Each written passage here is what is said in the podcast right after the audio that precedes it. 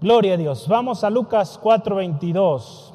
Yo voy a empezar con este texto. Tengo más que voy a compartirle, pero quiero empezar con este porque hay una palabra ahí que eh, llama la atención y, y es importante que consideremos y vamos a orar.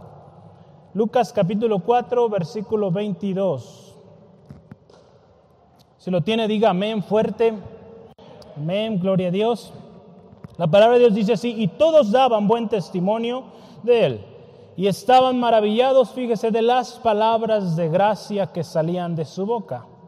Y decían, ¿no es este el hijo de José? Que lo que me llama la atención y lo que yo quiero hoy compartirle primeramente es esto, palabras de gracia. Palabras de gracia. Las palabras de Jesús son palabras de gracia. Y hoy vamos a estudiar un poquito de esto y otros eh, pasajes donde hablaremos cómo son las palabras de Jesús. Yo le animo, vamos a orar. Pero que el Señor nos hable, nos enseñe hoy en su palabra. Padre, te alabamos, te exaltamos. Honramos tu presencia en este lugar. Señor, sabemos que estás aquí. Tu palabra lo dice y es verdad. No hay duda de ello. Gracias, Señor, por cada persona aquí presente. Gracias, Señor, por estas preciosas visitas que hoy nos concedes. Te ruego, Padre, que conforme al corazón de los que estamos hoy aquí presentes, que tu Espíritu Santo nos enseñe, nos guíe a toda verdad y podamos entender lo que hoy, Señor, tú tienes para nosotros. Gracias, Dios, te damos por ese amor tan grande de haber dado a tu Hijo unigénito por todos nosotros. Gracias, Señor Jesucristo, por ser obediente, obediente hasta la cruz y muerte de cruz. Señor, qué hermoso es saber que podemos tener acceso a las bendiciones una vez más por el sacrificio de Cristo en la cruz. Señor, háblanos, enséñanos hoy. Si hay alguien aquí con una enfermedad, alguna aflicción, algo que esté atribulando el alma de mi hermano, mi hermana, Señor, yo te pido, sé propicio y trae tu paz, Dios. Esa paz que sobrepasa todo entendimiento, guarde el corazón de mi hermano, mi hermana. Y gracias hoy porque hoy es también día de salvación. En el nombre de Jesús.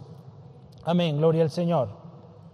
¿Se acuerda que la semana pasada hablábamos de oportunidades para dar testimonio? Dios nos va a dar las oportunidades. Yo les platicaba justamente el, fue el miércoles que les enviaba el mensaje eh, por WhatsApp, el audio. No sé si lo escuchó, si no, anótese para que la próxima semana le llegue. Les compartía lo siguiente, yo pedí o solicité mi trabajo los días jueves y viernes, eh, dado que es una empresa internacional no, no dan esos días. Eh, porque esto es de México nomás. Entonces tuve que pedirlos de vacación. Y, una de las cosas que me pidieron, digo, nunca me piden nada, solamente dicen adelante. Y ahora en particular me dijeron, Obed, está bien, ve, eh, ten tu actividad, pero por favor antes de que te vayas, envíame información de qué vas a hacer o, o qué hacen ahí en tu iglesia. Dije, perfecto, pues ahí voy. Ahí aproveché, le compartí, le dije, mira, pues Dos cosas principalmente. La primera es que esta semana se conmemora la muerte, el sacrificio de nuestro Señor Jesucristo y su resurrección. Es algo que en todos lados se celebra, se conmemora. Esa es la primera, la obra que el Señor Jesús vino a hacer aquí. Y la segunda es, pues también relacionada a Jesús, que es su pronta venida. Cristo viene pronto. A Él cuando hoy vamos a tener al final la cena del Señor. Y eso es lo que anunciamos, su muerte, su sacrificio en la cruz, el poder que hay ahí, pero también anunciamos su pronta venida. Entonces, dos cosas, lo que Él hizo por nosotros y también lo que Él viene, viene pronto por su iglesia. Entonces, hubo la oportunidad de compartir, confiamos en el Señor que esa palabra pues cae en buena tierra y hay fruto. Entonces, son oportunidades, hablamos de eso la semana pasada. Vamos a tener esas oportunidades para compartir de maneras que usted y yo quizá ni nos imaginaríamos, créame. Yo nunca se me hubiera ocurrido que esta persona me preguntara. Son muy curiosos dije, bueno, esa curiosidad hoy eh, resultó muy, muy buena, Entonces, gloria al Señor. ¿Cuántos están aprovechando las oportunidades para hablar del Evangelio? Amén. Aprovechemos, hermano, hermana. Es, es tiempo. A eso nos llamó el Señor. Si alguien dice que no, pues vaya la palabra y vea lo que le dice el Señor. Todos fuimos llamados a proclamar. Nos llamó, dice la palabra ahí en, Pedro, de luz, perdón, de tinieblas a luz, a proclamar esa luz que el Señor vino a darnos. Entonces, todos llamados. Y hoy yo quiero compartirle las palabras de Jesús. Cuando usted y yo prediquemos, vamos a predicar ellos las palabras de Jesús. Ahí en Lucas 4:22 vemos un ejemplo de ello. Vamos a ir más adelante con más detalles. Yo quisiera hacerle una pregunta esta tarde y es la siguiente. Cuando usted escucha palabras o las palabras de Jesús, ¿qué viene a su mente? Cuando usted escucha las palabras de Jesús, ¿cuál es la primera que se, que se acuerda usted? Esperanza, salvación, amor, ¿qué más? Vida, perdón, muchas cosas, ¿verdad? Podemos eh, listar aquí las palabras de Jesús. Las palabras de Jesús, hermano, hermanas, son muy especiales, pero también muy esenciales en la vida de todo cristiano. Necesitamos conocerla.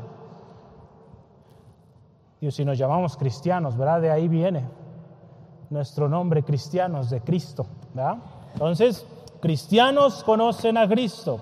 Esta semana que termina o que estamos terminando, en muchos lugares se conmemora la muerte y resurrección del Señor Jesús. Pero es interesante si usted y yo analizamos cuántos realmente conocen y viven también el significado de eso que a veces están representando. Usted ha visto, digo, este año y aún el pasado ha sido pues eh, menos en la anunciación de todo esto. Ya ve antes las peregrinaciones que se hacían, no sé este año, en algunos pueblos sí se vio esto, pero por la pandemia se ha reducido, pero ¿Cuánta gente participa ahí? Muchísimos, miles. Pero ¿cuántos de ellos realmente conocen el significado de aquello? Muchos aún lo predican estos días, hablaba hace ratito, eh, se predica las siete palabras y muchas otras cosas. O se guardan estos días. Eh, en el campamento nos platicaba el pastor eh, Mano Ray de Autlán. Nos comentaba esto, que en su niñez, y a mí no me tocó esto, gracias a Dios, pero para ellos, eh, mi papá me ha platicado, no sé si algunos de mis hermanos mayores se acuerdan de esto, pero a ellos les tocaba estos días, eran unos días, como niños, ellos era algo muy pues triste porque no podían jugar a nada. dice que no podían ni siquiera aventar una piedra, había que ayunar y también eran comidas pues especiales esos días. Todo era un martirio para todos los niños y niñas en esos días. Y, qué tremendo, ¿verdad? Los niños sufrían en estos días, pero no sabían realmente el significado de todo lo que ellos estaban haciendo y pues, pues más sin Cristo, pues menos, menos resultado había en todo ese sacrificio. ¿Cuántas personas hoy en día, hermano, hermanas, se lastiman a sí mismo en estos días pensando que con eso logran algo? Y ayer platicábamos que el hecho de que Jesús haya ido a la cruz del Calvario y haya resucitado debe ser motivo de mucho gozo para nosotros. Como cristianos, usted y yo, hermano, hermana, debemos estar rebosando de alegría por lo que el Señor hizo en la cruz. Amén. Sí, amén. Me entusiasma su alegría, hermano. Gloria al Señor. Vamos adelante. Hoy hablaremos de las palabras de Jesús y cómo sus palabras son tres cosas o enfoques que vamos a tomar. Es, sus palabras son palabras de gracia, palabras de autoridad y palabras de vida eterna. En Lucas 24, nuestra hermana Bere nos compartía, se acuerda la historia cuando Jesús resucita, las mujeres van a la tumba para ungir el cuerpo de Jesús. Cuando ellas ven, ven el lugar donde ya no estaba Jesús. Pero algo muy lindo es que ellas, cuando los, el ángel se aparece y les dice que aquel que buscan ya no está, ¿por qué buscan al, al que vive entre los muertos? Dice que cuando ellas recordaron las palabras de Jesús, esto es lo que vamos a hablar, cuando ellas recordaron, hubo gozo, a tal grado que fueron corriendo a anunciar las buenas nuevas o las nuevas a, los demás, ¿no? a los discípulos y a todas las personas que estaban allá reunidas. Entonces, hermano, hermana, cuando recordamos las palabras del Señor Jesús, quizá en momento de dificultad debe causar eso en nosotros, un reánimo, una esperanza de que nuestro Jesucristo vive y vive para siempre y que Él llevó en la cruz del Calvario toda enfermedad, toda tristeza, toda situación que usted y yo estemos pasando. Las palabras de Jesús, fíjese en la cruz, eh, fueron palabras muy preciosas, es, eh, yo solo las quiero mencionar. Eh, se ha conocido como las famosas siete palabras. Yo, fíjese que yo nunca las había oído, bueno, sí las he leído, pero no, no las había contado. Entonces, va a decir, ¿cómo el pastor no había no, hermano, no las había contado. Y sí había estado en predicaciones de ello, pero créame que nunca me había puesto a escudriñar así a profundidad de ello. Y no es el tema de hoy, pero yo quiero mencionarlas.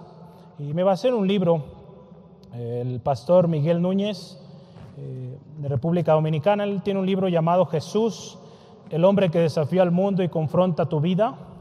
Él menciona ¿Cómo eran las palabras de Jesús en ese momento? Esas siete frases, porque no son palabras en sí, son frases, no son palabras, por eso me causaba a mí, digo, no fueron siete, fueron pues un montón más, ¿no? Eran siete frases, podríamos decirlo. Entonces, la primera, fíjese, fueron las palabras de un redentor. ¿Cómo eso?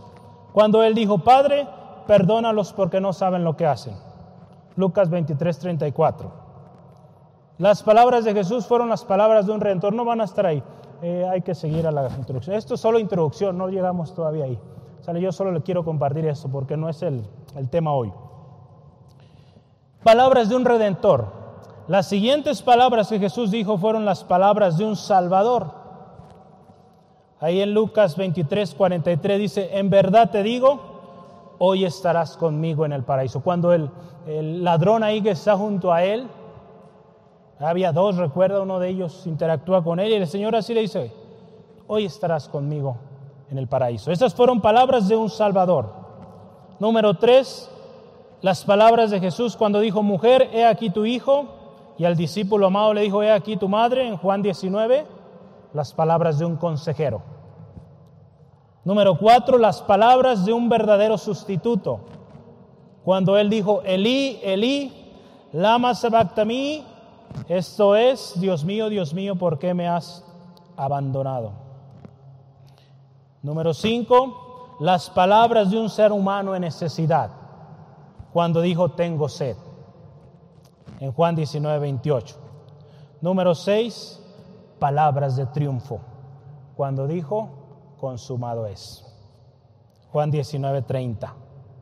Y último, las palabras de un hijo en Lucas 23, 46, él dijo, Padre, en tus manos encomiendo mi espíritu. Sale entonces todas estas palabras el Señor dijo, de un redentor, de un salvador, un consejero, un verdadero sustituto, un ser humano en necesidad. El Señor Jesús vino como ser humano, tuvo sed. Las palabras de triunfo cuando Él dijo, consumado es. Yo le animo, medite esto. ¿Qué significa cuando el Señor dijo consumado es? ¿Qué significaba ello, hermano, hermana? Significaba la victoria sublime, el cumplimiento de todo lo que el Señor había dicho desde el principio de la creación. En Jesucristo, cuando dice consumado es, ahí, hermano, hermano, le está terminando su obra. ¿verdad? La, palabra que se usa ahí es una palabra que se usa en diferentes contextos. Si es en los negocios es terminado el pacto o terminado el negocio. El Señor Jesús consumado es, está terminado. No hace falta nada más. Palabras de un hijo también, ¿verdad? Cuando dice, Padre, en tus manos encomiendo mi espíritu. Las palabras de Jesús, hermano, hermano, se enseñan tremendo Tremendas cosas y tan especiales. Y yo yo quiero empezar con palabras de gracia. Ahora sí, palabras de gracia.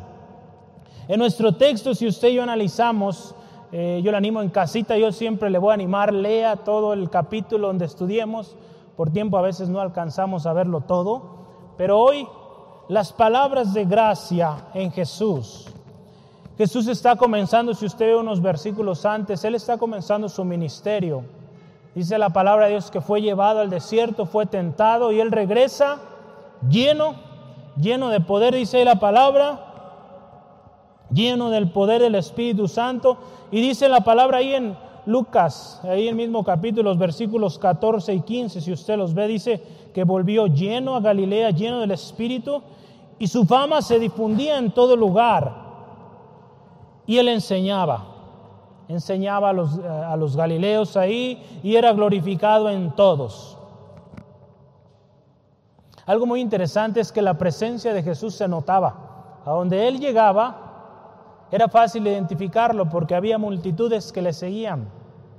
Rápidamente la gente informaba, Jesús está en aquel pueblo. Ahora Jesús va allá, imagínense los noticieros en aquel día, ¿verdad?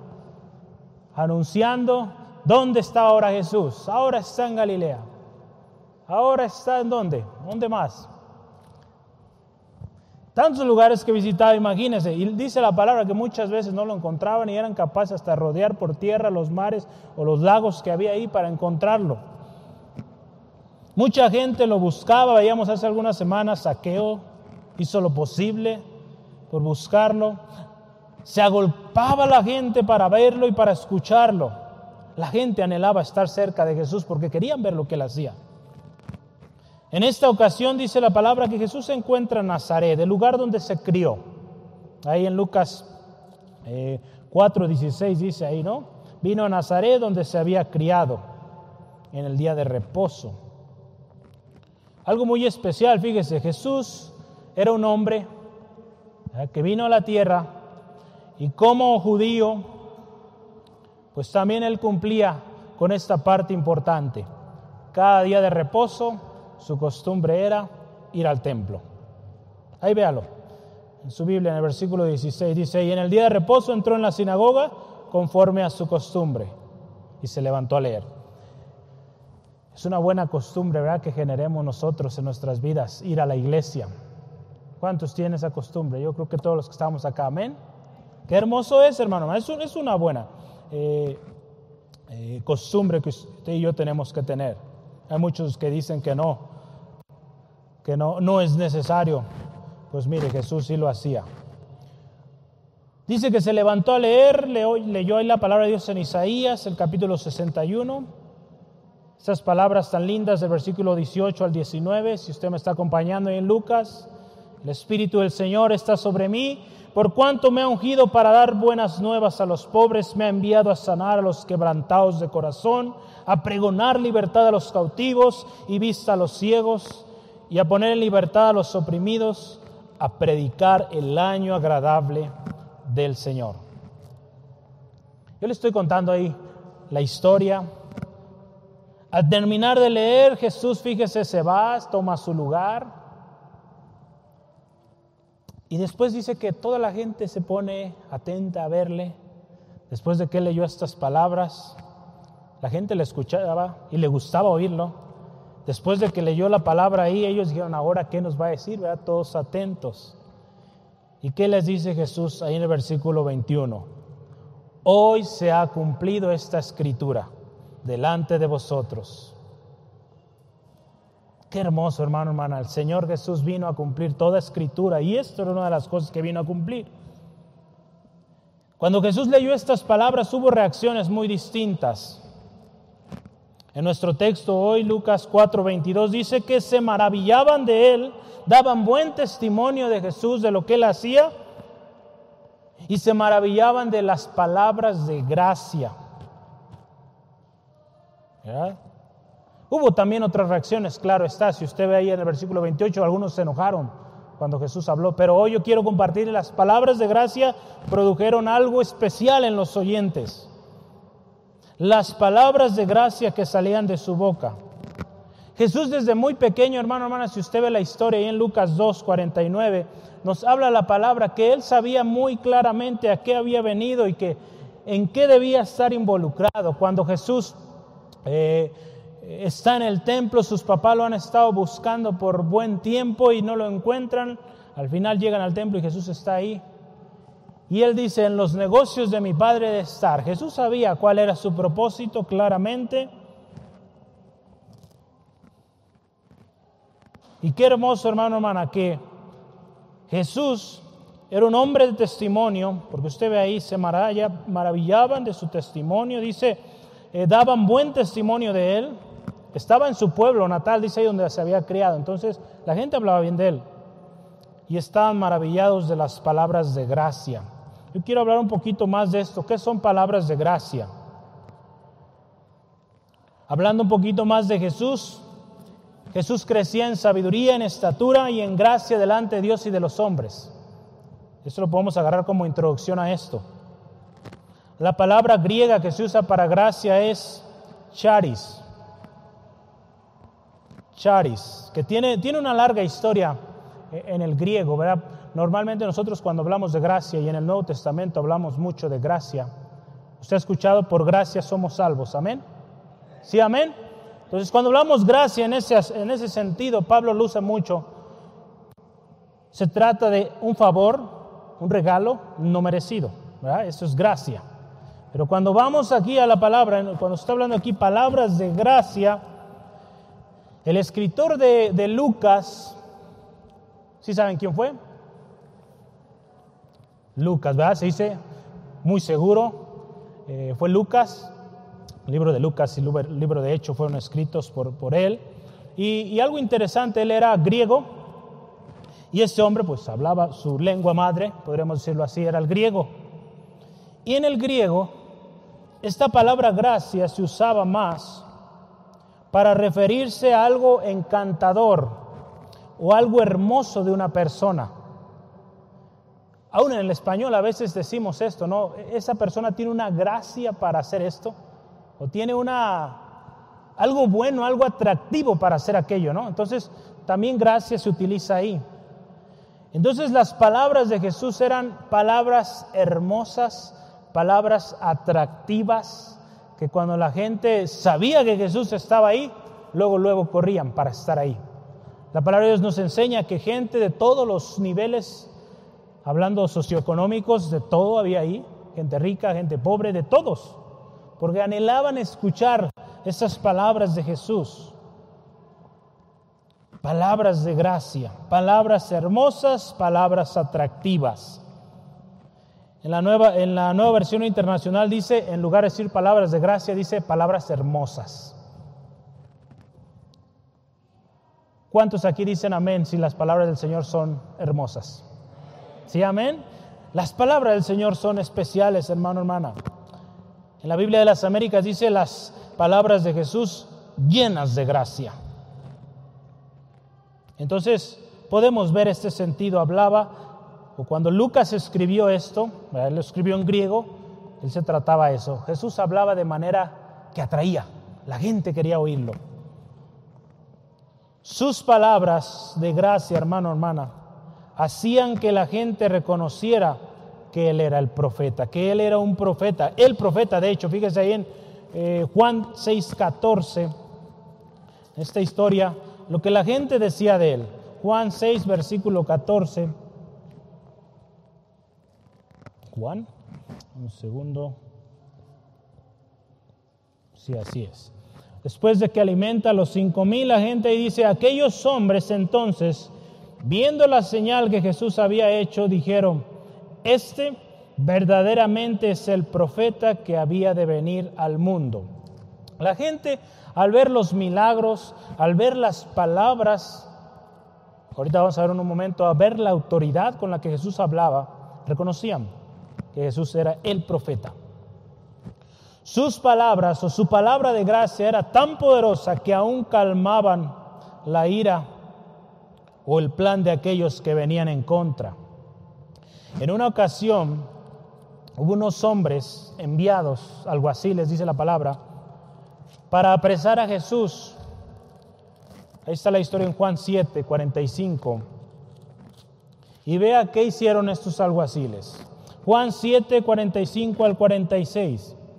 Dice la palabra, los alguaciles vinieron a los principales sacerdotes y a los fariseos y estos le dijeron, ¿por qué no le habéis traído? Estos alguaciles habían sido enviados a apresar a Jesús. La gente que eh, pues tenía envidia quizá de que la gente empezaba a seguir ya más a Jesús que a ellos. Mandaron a estos hombres alguaciles a apresar a Jesús. Estos hombres al llegar pues no pudieron apresarlo, al contrario, regresaron con sus manos vacías. Y dicen ahí el versículo 46, los alguaciles respondieron, jamás hombre alguno ha hablado como este hombre. Dice, qué hermoso. Estos hombres no pudieron refutar todo lo que el Señor Jesús hablaba. Muy seguro fueron tan convencidos de lo que Jesús hablaba que no hallaron razón para apresarlo. Las palabras de gracia que Jesús hablaba, hermano, hermana, causaban gran asombro en la gente y para la gente de su pueblo también resultaba difícil de creer. Si usted ve en su historia, si aquí acaso no es este el hijo de, María y José que, que viven aquí entre nosotros, cuando ellos veían cómo hablaba, le resultaba algo inconcebible que quizá, digo, hablando de su, su origen, eh, humano, viéndolo así, carpintero. Ellos no se imaginaban que, eh, o no les concebía su mente comprender que Jesús hablara de tal manera, con tal gracia. Pero Jesús hablaba así, habla así, sigue hablando porque es el Hijo de Dios. Las palabras de Jesús, hermano, hermana, son palabras de gracia. Sus palabras, fíjese, de gracia traen alivio, traen confianza, traen esperanza, traen fe, traen consuelo, traen fortaleza, traen ánimo. Tantas cosas, hermano, hermana, cuando nosotros escuchamos las palabras de Jesús. Hoy en día, hermano, hermana, usted y yo necesitamos estas palabras de gracia. No solo para nosotros, digamos, no solo escucharlas, las palabras de gracia, sino que también de nosotros salgan palabras de gracia, para que hallemos gracia con nuestros semejantes.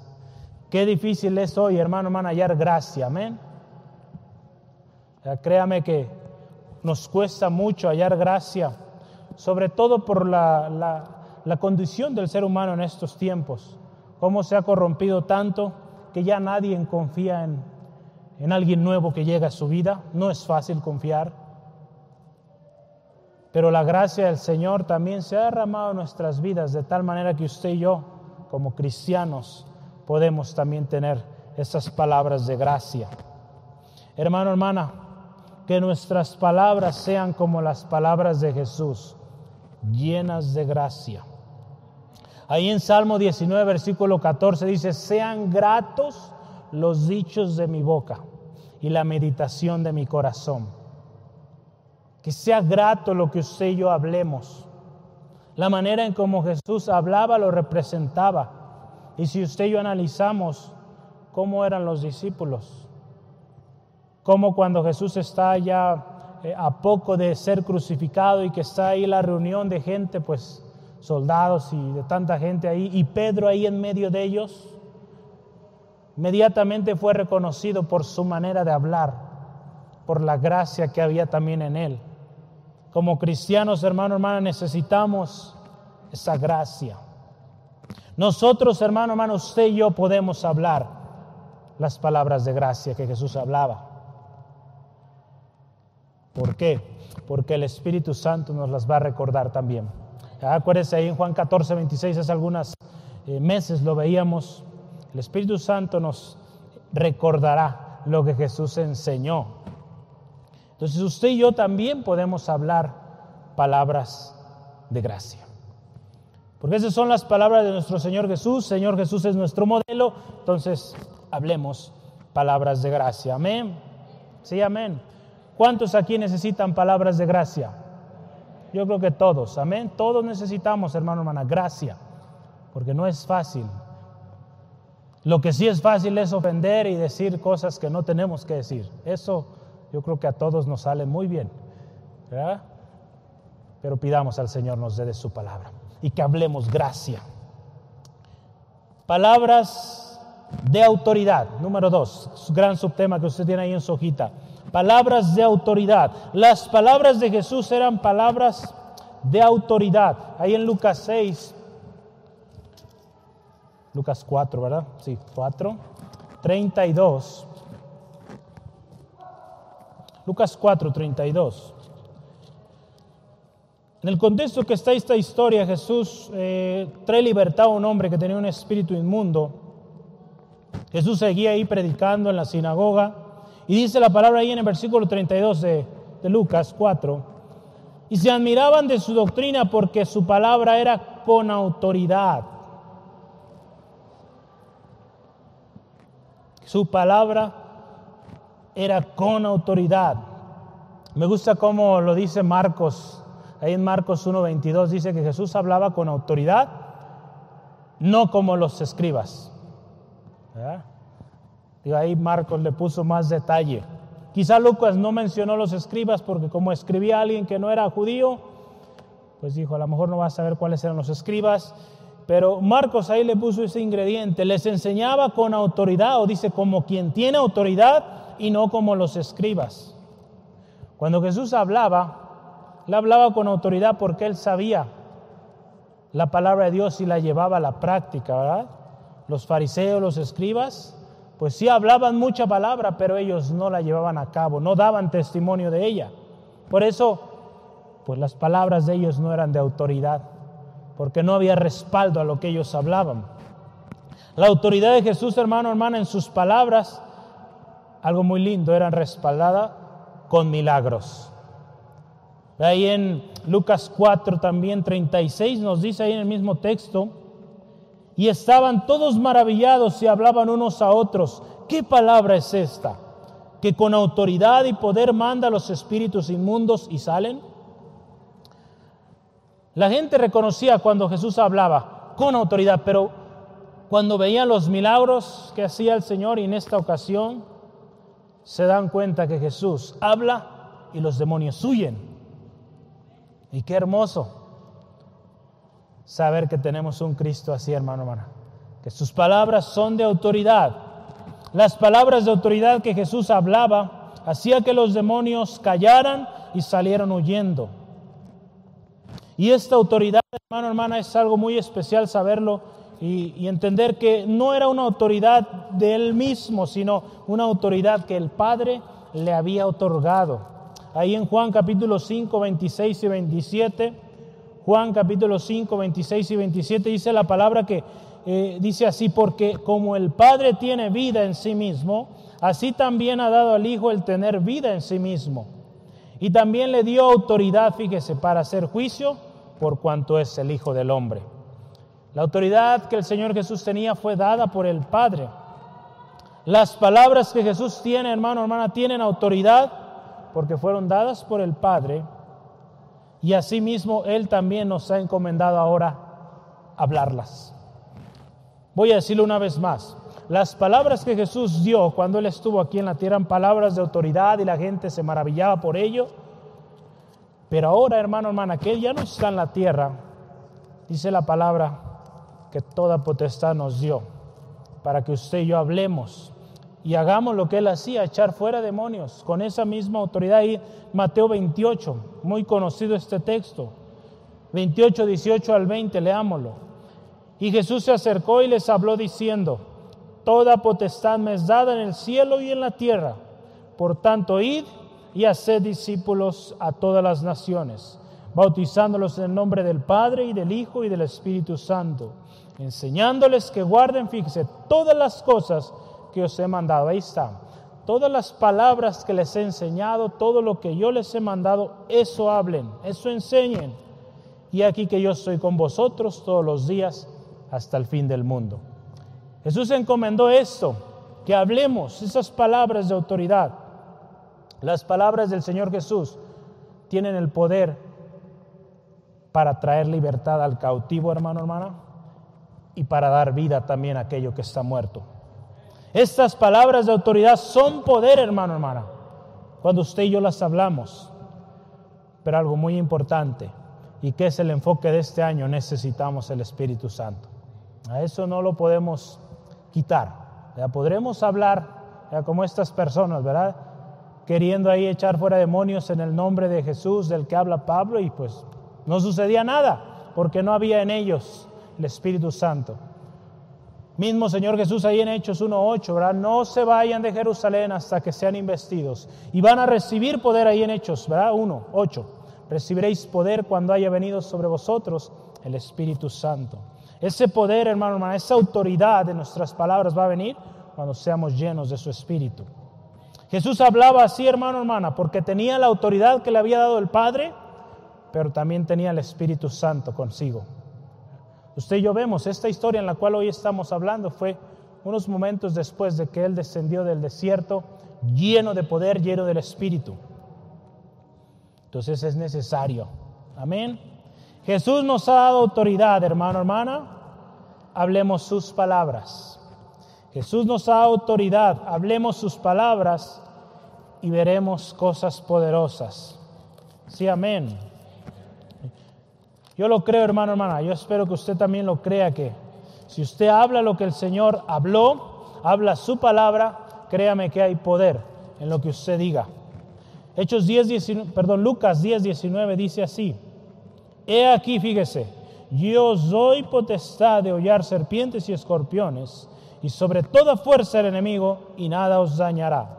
Señor nos dio potestad de hablar, de echar fuera toda influencia del enemigo y hay poder en el nombre de Cristo. Y número tres, palabras de vida eterna. Ya vimos dos cosas, palabras de gracia, pidámosle al Señor que nos dé palabras de gracia. Y número dos, palabras de autoridad. Busquemos la llenura de su espíritu para que hablemos con ese poder, con esa autoridad. Y número tres, palabras de vida eterna. Recuerde, estamos hablando cómo son las palabras de Jesús. Número tres, palabras de vida eterna. La palabra de Dios ahí en Mateo 24, 35. El cielo y la tierra pasarán, pero mis palabras no pasarán. Eso lo tiene ahí en sus hojitas. El cielo y la tierra pasarán, pero mis palabras no pasarán. Esto nos habla que las palabras del Señor son palabras eternas, no tienen límite. ¿Sí? Gloria a Dios. En Juan, vamos a ver Juan capítulo 6, versículo 63. Juan, versículo 6, versículo 63. Vamos a leer 63 y luego el versículo 66 al 69. Dice la palabra de Dios así en el versículo 63, el Espíritu es el que da vida, la carne para nada aprovecha. Las palabras que yo os he dado son espíritu y son vida. Escuche esto, son espíritu y son vida. Ahora vamos a leer el versículo 66 al 69. Desde entonces muchos de sus discípulos volvieron atrás y ya no andaban con él. Dijo entonces Jesús a los doce, ¿Queréis acaso iros también vosotros? Le respondió Simón Pedro, Señor, ¿a quién iremos? Tú tienes palabras de vida eterna. Y nosotros hemos creído y conocemos que tú eres el Cristo, el Hijo del Dios viviente. ¿A quién iremos, hermano, hermana? Solo sus palabras son palabras de vida, de vida eterna. La vigencia de sus palabras son eternas es eterna.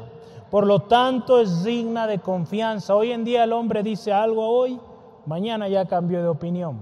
Las palabras de nuestro Señor Jesucristo son eternas, son de vida eterna. Ni las edades ni las circunstancias a nuestro alrededor podrán hacer que cambie lo que el Señor ha dicho. La palabra lo dice, ¿no? El cielo y la tierra pasarán, pero mis palabras no. No pueden pasar, porque sus palabras son eternas. Recordemos, hermano, hermana, que sus palabras son de autoridad. Sus palabras tienen la autoridad para permanecer aún cuando todo cambia a nuestro alrededor. Usted ha visto todo lo que ha pasado a nuestro alrededor. La palabra del Señor sigue siendo la misma, Él sigue cumpliendo lo que Él ha dicho. Sí, amén. Nosotros de repente hemos sido los que vemos las circunstancias y queremos cambiar el plan. El Señor no ha cambiado su plan. Él sigue con el mismo plan, hermano, hermana. Yo le animo, si el Señor le ha dado una promesa, crea que esas palabras son de vida eterna y que se van a cumplir. Él es fiel, hermano, hermana. Él va a cumplir. Juan 6:47 nos dice así. De cierto, de cierto os digo, el que cree en mí tiene vida eterna. El creer en Jesucristo y en sus palabras resulta vida eterna. Vida eterna a todos los que creemos en sus palabras. El destino de aquellos que creen sus palabras, hermano, hermana, es eterno y sin condenación. Ahí en Juan 5, 24, vamos a verlo muy conocido también este pasaje. Dice, de cierto, de cierto os digo, el que oye mi palabra y crea al que me envió, tiene vida eterna y no vendrá a condenación, mas ha pasado de muerte a vida. El hecho de creer la palabra del Señor Jesús es que usted tiene vida eterna y ya no hay más condenación. ¿Cuánta gente hoy vive, hermano, hermana, en condenación, quizá por algún error, algo que hizo en el pasado, y que vive el resto de su vida condenándose a sí mismo? No vive feliz, busca en un lugar, en otro, y no encuentra esa felicidad. Hermano, hermana, las palabras de Jesús son palabras de vida y libres de condenación. Es por eso, hermano, hermana, que cuando usted viene a Cristo, todo eso queda atrás, es perdonado y no hay más condenación en Cristo. Es el Evangelio, hermano, hermana, el mensaje del Evangelio que usted y yo predicamos, que es un Evangelio eterno. Sus palabras tienen el poder para ello.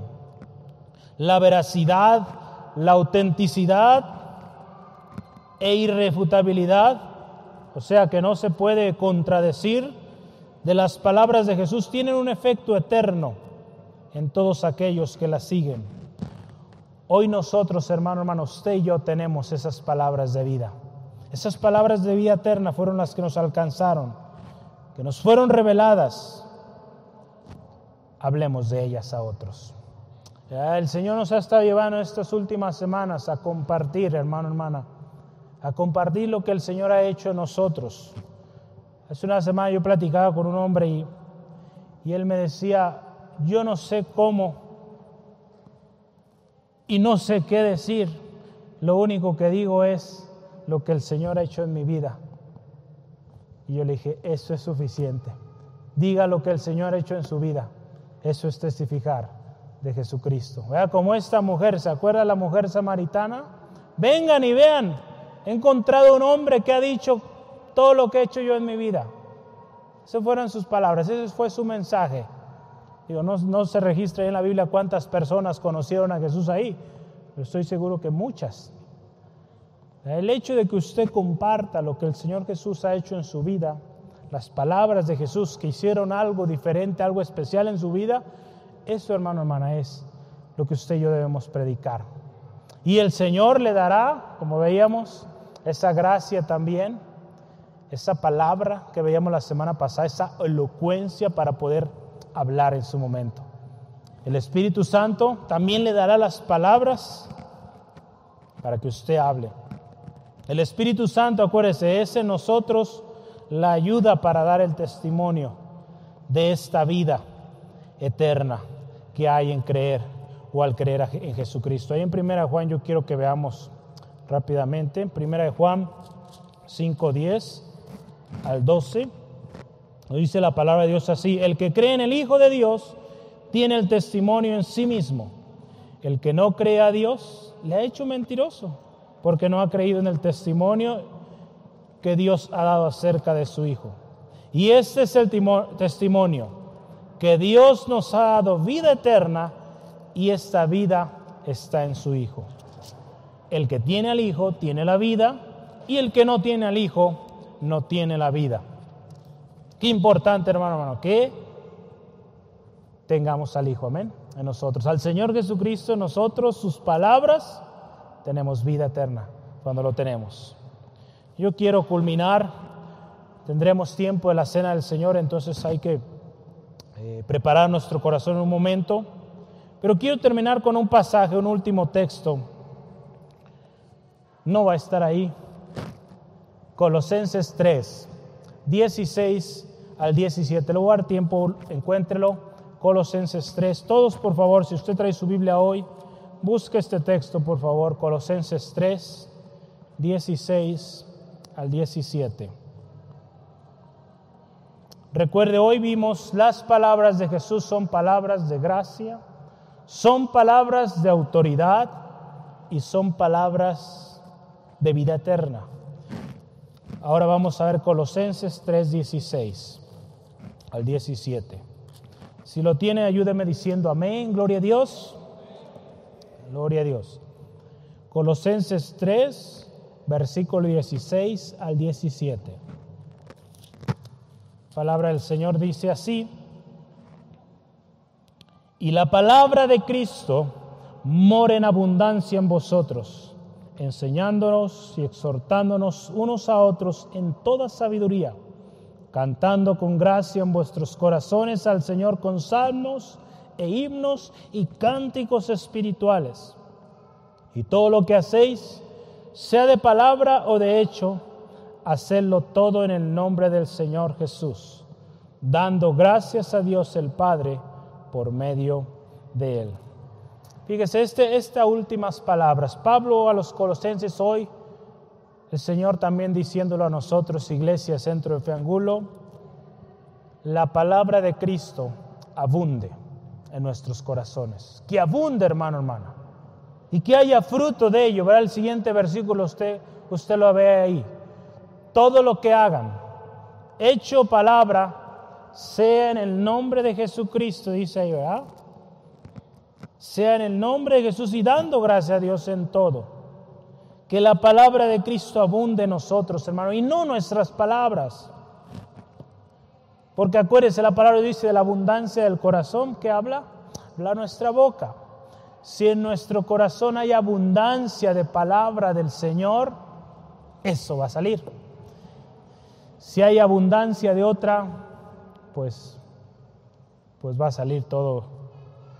Pues todo lo que no, no bendice no ayuda para nada. Al contrario, lastima, trae más dolor, más tristeza. Que abunda la palabra de nosotros, hermano, la palabra de Jesucristo en nosotros. Todo lo que hablemos sea en su nombre y esto será poderoso, porque es su palabra. Como iglesia, hermano, hermana, como familias, como individuos cada uno, aún como sociedad, hermano, hermana, necesitamos buscar las palabras de Jesús y llevarlas a, a la práctica. Recordarán cuál es el lema de nuestro instituto bíblico. Estudia, practica y comparte la palabra de Dios. Eso es lo que enseñamos acá, hermano, hermana. Si usted no se ha inscrito, al final puede usted acercarse a nuestras hermanas, ahí va a ver atrás. Oportunidad que usted se inscriba. Queremos que usted aprenda, juntos aprendamos la palabra de Dios, eso es estudiar, que la llevemos a la práctica en nuestro día a día y que enseñemos a otros. A eso nos llamó el Señor. Entonces, las palabras de Cristo son esenciales en nuestra vida como cristianos. Las palabras de Cristo en nuestra boca serán efectivas, hermano, hermanas, porque van a ir llenas de gracia, llenas de autoridad y llenas de vida eterna. Esto prediquemos, hermano, hermanas, su palabra y no nuestras palabras. Hoy en día muchos hombres y mujeres se están desviando porque están predicando sus propias palabras y no las palabras del Señor. Hoy el Señor nos dice, prediquen mi palabra y va a haber poder. Si usted y yo predicamos eso, créame que va a haber efecto poderoso. Lo estamos viendo, hermano, hermana. Gente está viniendo a los pies de Cristo porque la palabra del Señor es la que está obrando, no nuestras palabras. Porque mis palabras humanas podrán quizá darle una pastilla para un ratito, ¿verdad? Si soy muy elocuente o... Pero eso tiene un límite, mis palabras tienen un límite, pero las palabras del Señor son eternas. Son eternas. Gloria a Dios, las palabras de Cristo en nuestra boca son efectivas. Es la palabra de Cristo Jesús la que surtirá efecto en aquellos a los que compartimos. Y usted y yo decimos, ¿cómo voy a saber todas esas palabras? ¿Cómo? El Espíritu Santo nos las recordará y nos recordará, dice la palabra, todo lo que Jesús enseñó. Él nos dará, acuérdese, la semana pasada veíamos palabra y sabiduría la cual no podrán resistir ni contradecir.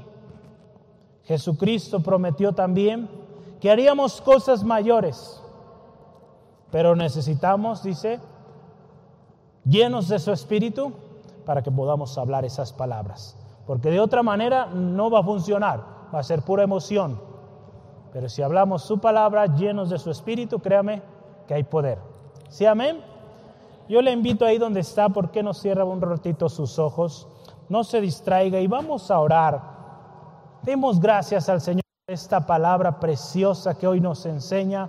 Palabras de Jesús, palabras de poder, palabras de gracia, palabras de autoridad, palabras de vida eterna. Señor, te damos gracias en esta tarde por tu palabra palabra poderosa, palabra, Señor, que nos enseña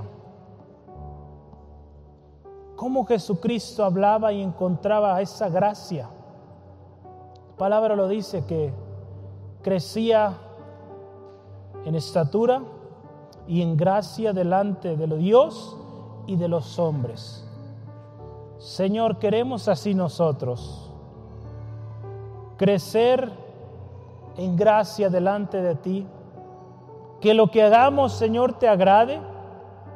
Y que cuando hablemos a otros, Señor, también encontremos esa gracia. Que otros anhelen a platicar con nosotros porque hay palabras de gracia. Así como la gente se agolpaba en aquellos tiempos para escucharte hablar, Señor, ayúdanos, Señor, a que nuestras palabras sean sazonadas con sal, sean esas palabras que causan un efecto, Señor. Señor, que nuestras palabras, Señor, sean palabras también de autoridad. Esa autoridad que tú nos has dado, esa potestad, y cada uno hablemos con ello, sabiendo que si hablamos tu palabra, en tu nombre hay poder. Tus promesas, Señor, permanecen. Tus promesas son fieles, Señor. Y si tú has dicho que toda potestad tenemos, la tenemos. Señor, tú nos has dado esas palabras también de vida eterna. Esas palabras que en un momento llegaron a nuestras vidas y trajeron un cambio poderoso. Fueron abiertos nuestros ojos a la verdad, Señor, cuando venimos y escuchamos esas palabras de vida eterna. Señor, ayúdanos a permanecer en ellas, a decir como decía Pedro, ¿a quién iremos? ¿A quién? Sino a ti, Señor, porque solo tú tienes palabras de vida eterna. Ayúdanos, Señor, a buscar tus palabras y no las nuestras, a hablar tus palabras y no las nuestras, a vivir tus palabras y a compartir tus palabras, Señor. Gracias, Señor, por esas palabras preciosas, palabras de vida. Señor, si en algún momento hemos dado oído a otras palabras que no son las tuyas, te pedimos perdón y ayúdanos de ahora en adelante a buscar aquello que tú dices. Porque lo que tú has dicho tú lo cumplirás. Viene respaldado en tu palabra misma y en cada milagro que hemos visto, Señor, y que veremos. Gracias Dios por tu palabra fiel, palabra fiel y digna de ser recibida por todos. Gracias Cristo. Gracias Señor. Te alabamos. Señor, que en este tiempo, Señor, ante las oportunidades que están viniendo a nuestras vidas de proclamar, de hablar de ti, Señor Jesucristo. seamos pronto a hablar, tu, prontos a hablar tus palabras. No hablar filosofías humanas, razonamientos humanos, sino tus palabras de vida. Que solo tú Jesús salvas, que en ti hay vida, que en ti hay esperanza, que en ti hay claridad a nuestros pensamientos, en ti hay propósito. En ti lo tenemos todo, Jesucristo. Gracias por tu obra preciosa, poderosa. En tu nombre, Cristo. Amén, gloria a Dios. Amigo, amiga, que nos visitas quizá primera vez o estás escuchando también la transmisión. Yo quiero preguntarte hoy, ¿conoces a Jesús? Hoy tú escuchaste algunas de las palabras de, de Jesús y tú pudiste oír que cuando Jesús hablaba la gente añoraba estar ahí. Que cuando Jesús hablaba gente era sana. Que cuando Jesús hablaba gente que se encontraba oprimida por un demonio, por muchos, eran libres de ello. Gente que estaba triste por un ser querido muerte, Jesús hablaba y resucitaban los muertos. Las palabras de Jesús tienen poder y tienen poder para hoy darte vida. Jesús dijo que Él vino para darte vida y vida en abundancia. Jesús dijo que Él es el camino, la verdad y la vida y nadie viene al Padre si no es por Él. Si hoy tú quieres aceptar esas palabras, aceptar aquel que lo dijo, yo te animo, repite con nosotros lo siguiente, con todo tu corazón. Si tú hoy quieres experimentar el poder de esas palabras en tu vida, hoy yo te animo, di, Jesús, yo quiero. Jesús, yo quiero de ti. Reconozco que soy pecador. Reconozco que he ofendido, que he lastimado y que mis esfuerzos no me ayudarán. Lo he intentado y no puedo. Hoy yo vengo a ti, Jesús. He escuchado que tú sanas, que tú das vida, que tú salvas. Hoy yo vengo a ti reconociendo que te necesito. Te acepto hoy como mi único y suficiente Salvador personal. Hoy yo creo que tu sangre preciosa me limpia de todo pecado. Gracias Jesús. Gracias Jesús por esas palabras de vida que hacen y tienen efecto poderoso en mi vida. Gracias Jesús. Y de ahora en adelante me comprometo a buscar tus palabras, porque tus palabras son las que yo necesito. En el nombre de Jesús. Amén. Gloria a Dios. Gloria al Señor. Si usted hizo esta oración con todo su corazón, créame que el Señor escuchó. Y esas palabras de vida eterna tienen efecto en su vida, en su familia, en la situación que usted está pasando. Créame, las palabras del Señor Jesús son vida. Son vida y poder para todo aquel que las cree. Amén.